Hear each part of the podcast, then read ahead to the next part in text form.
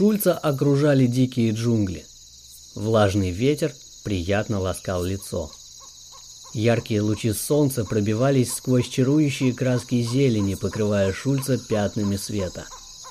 Шум листвы и пение диковинных птиц смешивались с прибоем мелькающего за деревьями бескрайнего океана. Шульц вышел из джунглей и оказался на бескрайнем лазурном пляже. Леновский и Бернигард лежали на песке и смотрели вдаль. Слева от Бернигарда столь же непринужденно лежал невероятно красивый белый тигр. «Мы ждали тебя, Шульц», — сказал Бернигард, не поднимаясь. Шульц сел справа от Леновски, устремляя взор в бескрайнее море. «Что это?» — спросил Шульц, не поворачиваясь. «Это мир», — ответил Леновский и повернулся к Шульцу. «Мир», — повторил Бернигард. «А что есть мир?» Шульц лег на песок и посмотрел в небо.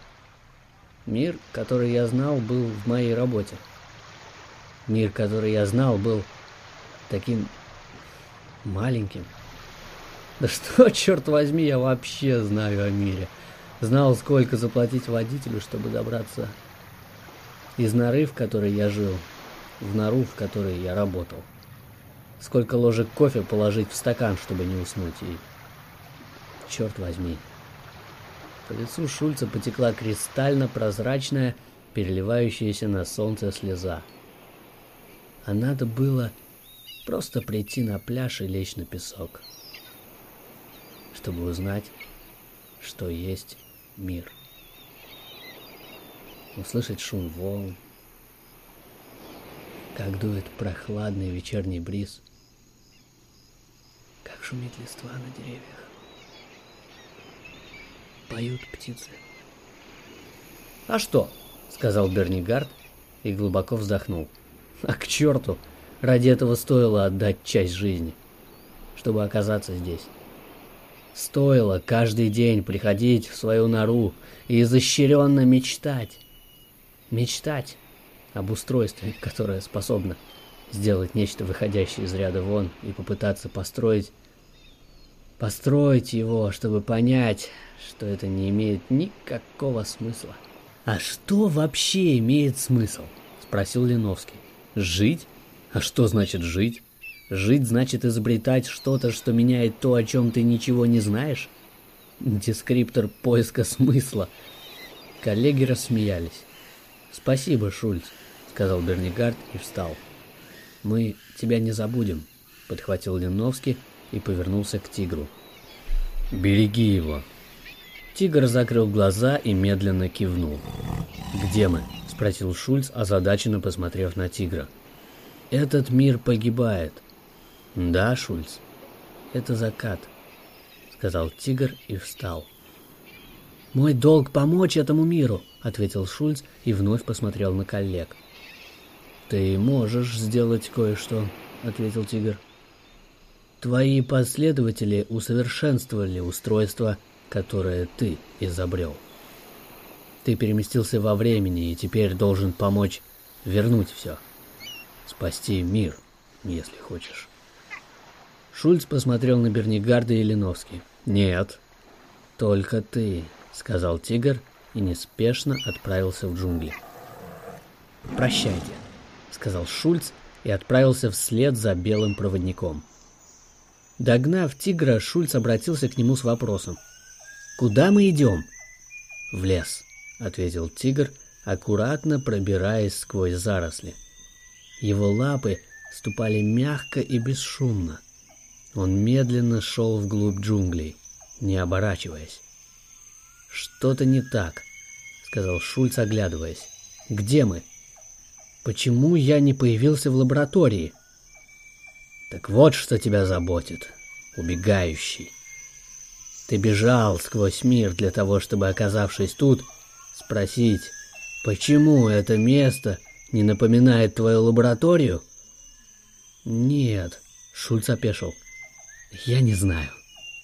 Мой мир разрушен. Я понимаю, что добившись желаемого, я все же хочу вернуть прошлое. Ты не хочешь вернуть прошлое, ответил тигр. Ты стремишься разрушить свою жизнь в пользу ее качества. Посмотри на этот лес. Это иллюзия. Маленький клочок природы, оставленный как напоминание всему человечеству о том, каким был мир до того, как человек устремился набивать живот и разрушать, чтобы еще сытнее и плотнее набивать живот. «Так мой мир разрушен?» — спросил Шульц, пытаясь не отставать от проводника. «В океане нет рыб. Они погибли в результате стремления человека набить животы и карманы. Деревья, мангровые леса исчезли, потому что они мешали человеку уничтожать рыбу.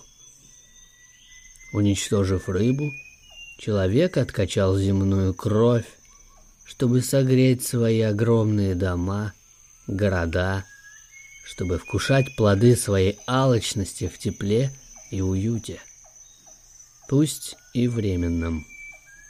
В попытке утолить бесконечный голод – Человек уничтожил воздух ядовитой отрыжкой, превратив океаны в болото.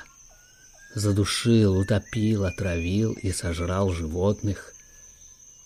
И в предсмертной агонии человек случайно порвал кокон пространства, сам того не понимая, впустив в свой мир существ, лекарей, которые могут спасти мир – но они точно не станут спасать человека. Тигр неожиданно остановился. Скажи, Шульц, твой мир разрушен или их? Не отвечай сейчас. Еще не время, сказал проводник и продолжил движение. Ты оскорбил паука, обидел его. Паук предлагал тебе достойный выход. Завершение земного пути. Перерождение. Но ты выбрал другой путь. Своим невежеством разозлил паука и оказался тут. Тебе снова предоставляется выбор, Шульц. Паук не был твоим проводником. Он был помощником – какой именно путь? Об этом позже. Сделай себе одолжение и помолчи. Безмолвие – лекарство от глупости. В течение нескольких часов тигр вел не проронившего ни слова задумчивого Шульца сквозь джунгли, пока не стало совсем темно. Остановившись у древней стены, тигр повернулся к Шульцу. «Твои последователи усовершенствовали твое изобретение и произошла катастрофа. Они открыли проход для иного рода существ. Темные лекари. Они захватывают человеческие тела, чтобы использовать их для восстановления мира. Но как только они закончат, люди навсегда покинут планету. Несколько уклонившихся от взора лекарей-путников – сейчас направляются сюда, по моему зову. Они могут вернуться назад, чтобы попытаться изменить мир, если ты их пустишь. Ты можешь направить их к альтернативной ветке реальности, чтобы не допустить появления лекарей. Что ты им скажешь решать тебе? Пускать или не пускать? Дело твое. — Входить самому или нет, решай сам. Тоннель находится за стеной. Перелезешь ее, и у подножия этой высокой горы найдешь дверь, скрытую в небольшом полуразрушенном здании. Путники, сын и дочь твоих последователей будут здесь завтра. Я провожу их к тебе. Ты хочешь задать вопрос, много вопросов. Что ж, задавай, пока я не ушел. Шульц сел на корточки и, облокотившись о стену, тяжело вздохнул. Значит, я переместился во времени не случайно. Ничего случайного нет, ответил тигр. Каждое твое действие определяет твою судьбу. Но как мне убедить путников? Наставить их спасти человечество? Как они смогут изменить нравы всего человечества? Я понятия не имею, что им сказать. Все это до безумия сложно. Это похоже на сон. Я не могу осознать всей полноты ответственности, всех возможных последствий моего выбора. Я очень хочу уйти, тигр. Уйти навсегда и никогда больше с этим не сталкиваться.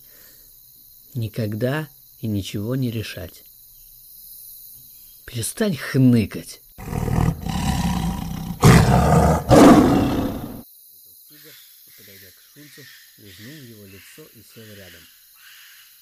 Ты делал выбор огромное количество раз, и каждый раз твой выбор определял твою судьбу.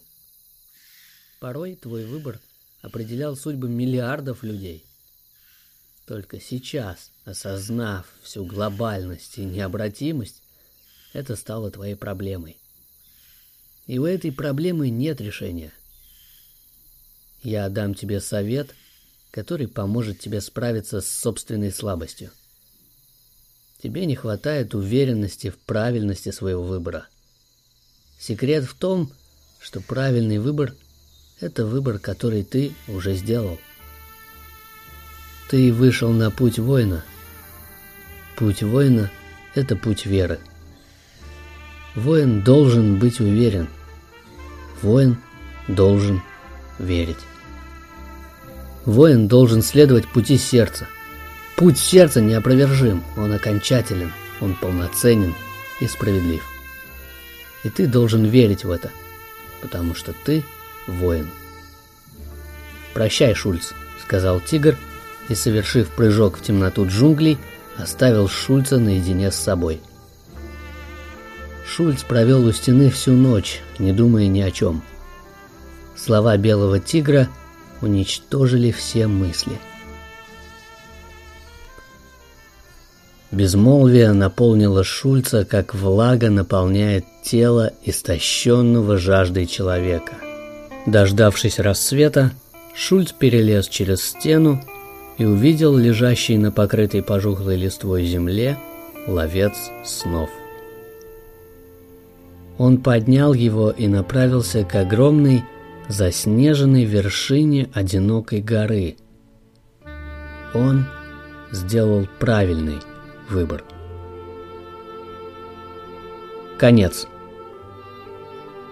Автор Темный клоун.